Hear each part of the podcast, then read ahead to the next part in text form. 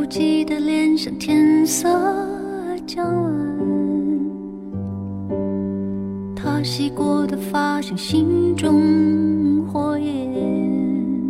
我是向日葵小姐，月色那么美，你在思念谁？漫长的告别是青春。和大家分享一个感人的爱情故事，并且在语音的末尾，我邀请了一位我的好朋友为听众朋友们演唱这首《匆匆那年》。原来爱情也可以这样真实，也可以在百转千回之后回到我们身边。短暂的狂欢，以为一生灭。当年的姐夫成绩平平，能力平平，长相平平，家境更是连平平都不如。他没有背景，没有房子，没有车。姐姐的妈妈安排好了工作，让姐姐回家，无论如何也不让姐姐和这样的男人在一起。两人像许许多多大四情侣一样，毕业分手，一个留南，一个回北。那年姐姐二十二岁，姐夫也是二十二岁。也是，本就没有未来的两个人，何必要耽误彼此的时间呢？还不如一刀两断，从此寻找自己的幸福。三年过去了，两个人很少联系，更是没有见面。只是生日时，姐姐会收到姐夫寄过来的礼物；情人节时，姐夫会在网上订花送到姐姐办公室。姐姐的年龄也到了二十五岁，还一直没有男朋友，家人开始着急了，紧锣密鼓地安排着介绍相亲对象。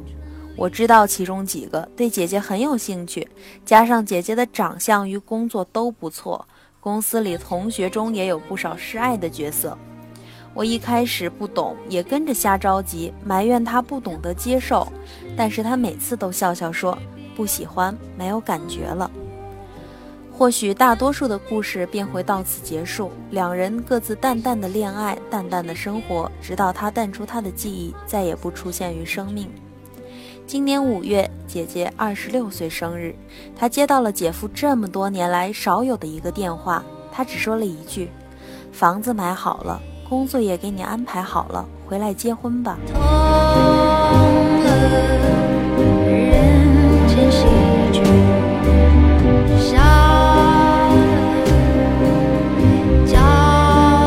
一句拿着胜过十句我会给你的，姐姐，姐夫让你回家结婚。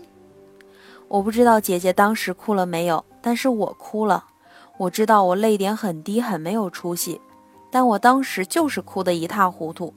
前两天在校内上看到姐姐的状态，要结婚了，简单的四个字，再次给了我巨大的冲击。那些我俩一起躺在床上聊他们故事的夜晚，那些因思念与无奈落下的泪水，那些所有人的怀疑和批判，在这四个字面前分崩瓦解。他们现在生活在一个一级的省会城市，姐夫在国企做到了中层，姐姐在姐夫的帮助下，在一家很不错的公司上班。十月份结婚。那些曾经的不易与艰难，全在这个时候变成了满满的幸福。的眼像脆弱的信念，贪恋的岁月被无情偿还。四年对于一个一无所有的男人，我不知道他经历过什么，也不知道他如何从零奋斗到这样的地步，是什么让他独自忍受过风雨。这样笃定地坚信着爱情。四年对于一个年轻美貌的女人，我终于明白她为何频频拒绝他人，也要用青春去等一份她值得坚持的幸福。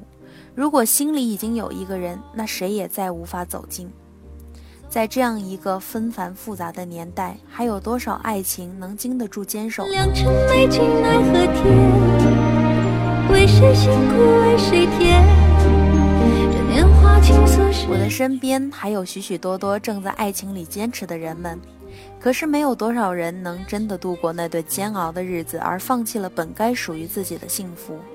我想说，先放弃的人的确很愚蠢，因为你永远不知道熬过来会有多幸福，你永远不知道有一个为了你们的未来去奋斗的人是多么的幸运。我也在爱情里受过伤，但是我还是相信爱情。每个人都值得被更好的人珍惜，爱情不是空虚寂寞时随便找一个还可以的人填补空缺，没有爱情的时候就努力改变自己，做一个让人值得爱的人。我们都会因为这样而收获一份美好的爱情，并且因为爱情而幸福下去。我也希望在未来的某一天，某个人对大家说：“房子买好了，工作也给你安排好了，回来结婚吧。”而不是对我们说：“结婚吧，以后什么都会有的。”安全感、归属感对于一个女人来说，其实比什么都重要。的狂欢，以为一生灭。漫长的告别。陆大洋，文艺男青年，歌声和本人一样让人迷恋。好，现在来听他的这首《匆匆那年》，希望在听语音的你今晚好梦。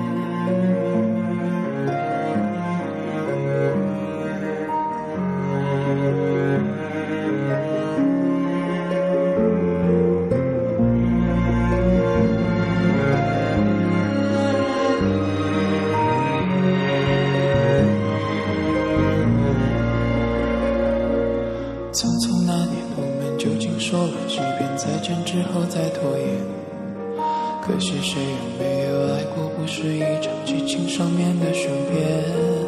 匆匆那年，我们一时匆忙，落下难以承受的诺言，只有等别人兑现。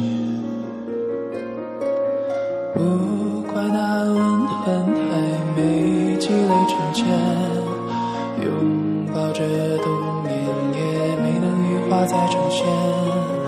不怪这一。段情没空反复再排练，是岁月宽容自返回的时间。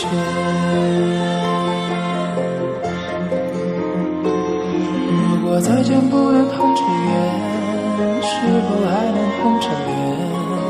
就像那年匆促刻下永远一起那样美丽的谣言。如果过去还值得眷恋。别太快冰释前嫌，谁甘心就这样彼此无挂也无牵？我们要互相亏欠，要不然凭何怀念？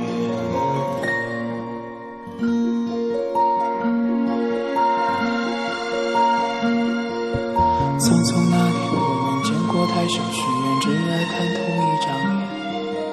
那么莫名其妙，那么讨人欢喜，闹起来又太讨厌。相爱那年，活该匆匆命运，我们不顾顽固的诺言，只是分手的前言。不怪那天太冷，没滴水之力，春风也一水晶凝固的照片。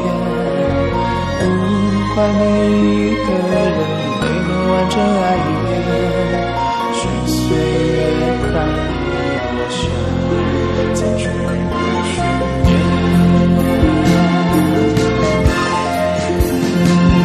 如果再见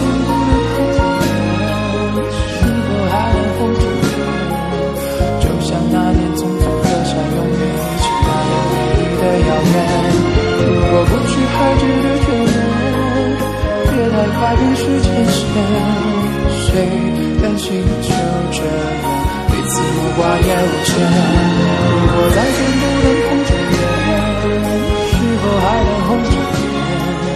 就像那年匆匆刻下永远一起那样美丽的谣言。如果过去还值得眷恋，别太快冰释前嫌，谁甘心就这样彼此无挂也无牵？